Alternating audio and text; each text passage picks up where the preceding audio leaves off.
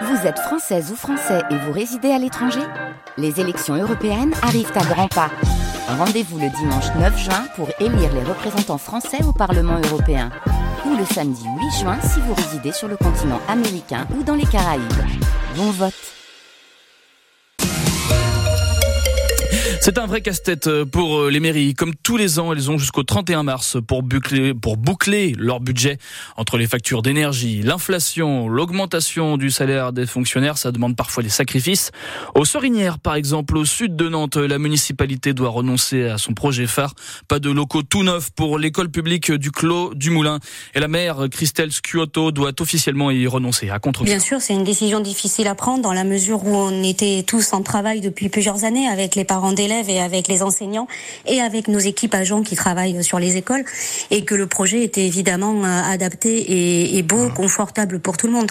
Donc là aujourd'hui, on est obligé de, de, de resserrer les choix et ça passe par le effectivement non déplacement de l'école mais une rénovation sur place et un agrandissement sur place. Nous on a augmenté les impôts il y a deux ans euh, et moi je m'étais engagée en disant il y aura une seule augmentation d'impôts dans ce mandat et ça sera celle qui a eu en 2022. Donc pour moi c'était très clair, pour la majorité aussi, il n'était pas question d'aller euh, imposer une charge supplémentaire aux ménages qui sont déjà très impactés et d'aller euh, chercher l'argent de ce côté-là. Je suis en contact euh, avec des gens qui sont compréhensibles, je, je le redis parce mhm. que c'est une déception pour les parents d'élèves, mais pour autant ils sont là, ils comprennent, ils sont dans la construction et notre seul objectif commun, le mien, ceux des parents d'élèves, ceux des associations, enfin des habitants, c'est de pouvoir continuer à faire de notre commune une ville qui soit agréable à vivre. Déception donc des parents d'élèves, vous l'entendiez, hein, de la mère des Sorinières. Elle était l'invitée de Nicolas Crozel ce matin sur France Bleu Loire-Océan. Son interview complète est sur francebleu.fr.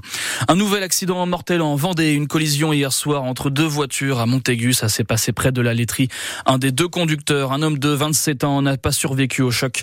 L'autre conductrice, une femme de 20 ans, est dans un état critique. Deux autres personnes, deux passagers de 21 et de 26 ans, sont plus légèrement blessés.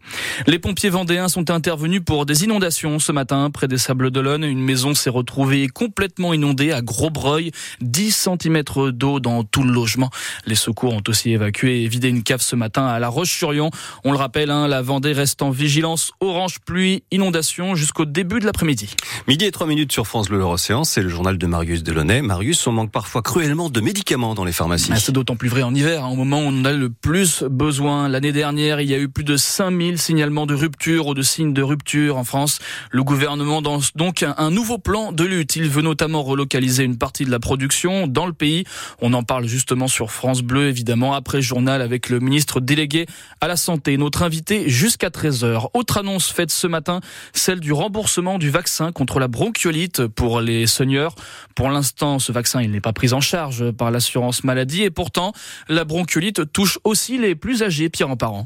La bronchiolite est souvent associée au bébé, mais on le sait moins. Chaque année, elle cause chez les plus de 60 ans 25 000 hospitalisations et jusqu'à 10 000 morts. Pourtant, les vaccins destinés aux seniors existent. Ceux des laboratoires Pfizer et GSK ont même été approuvés au niveau européen, celui de GSK ayant montré une efficacité de plus de 94% sur les formes sévères. Ce vaccin peut d'ailleurs même déjà être prescrit en France depuis cet été, mais il n'est pas encore remboursé. Il faudra attendre l'avis de la haute autorité de santé qui doit se prononcer l'été prochain à partir de ses propres études.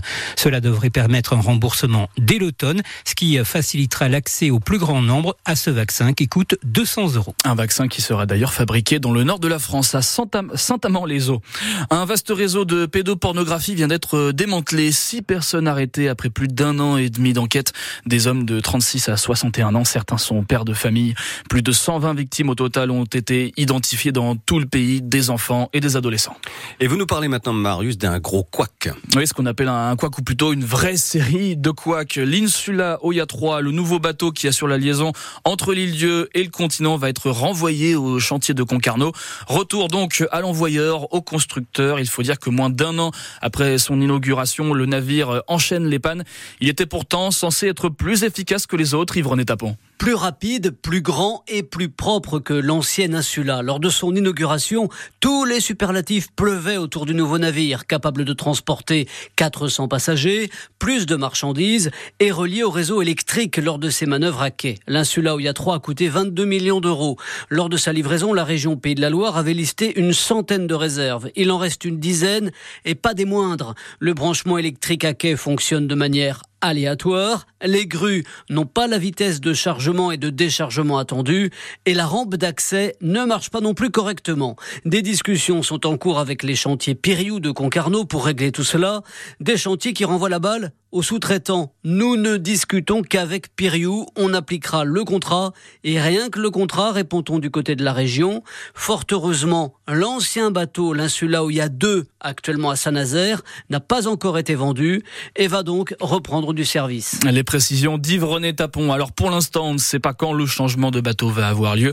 L'objectif, c'est que l'Insula Oya 3 puisse reprendre du service cet été pour amener les vacanciers à l'île Dieu. Une grève démarre à la crèche Halte Garderie municipale de Basse-Goulaine. Une partie des employés débraye depuis ce midi. Une grève qui est d'ailleurs reconductible. Les délégués du personnel dénoncent en fait les conditions de travail, le manque de discussion et de concertation également avec le maire. Et pour les mêmes raisons, déjà des agents municipaux avaient déjà manifesté devant la mairie de Basse-Goulaine. C'était en décembre. Et puis, il y a du foot ce soir. Quatre clubs français jouent leur match retour de barrage d'Europa League. Lens joue chez les Allemands de Fribourg. Reçoit les Italiens du Milan AC. Toulouse, les Portugais du Benfica Lisbonne. Les trois matchs débutent à 18h45. Et puis ce soir à 21h, Marseille joue aussi au Vélodrome à domicile contre les Ukrainiens du Shakhtar Donetsk.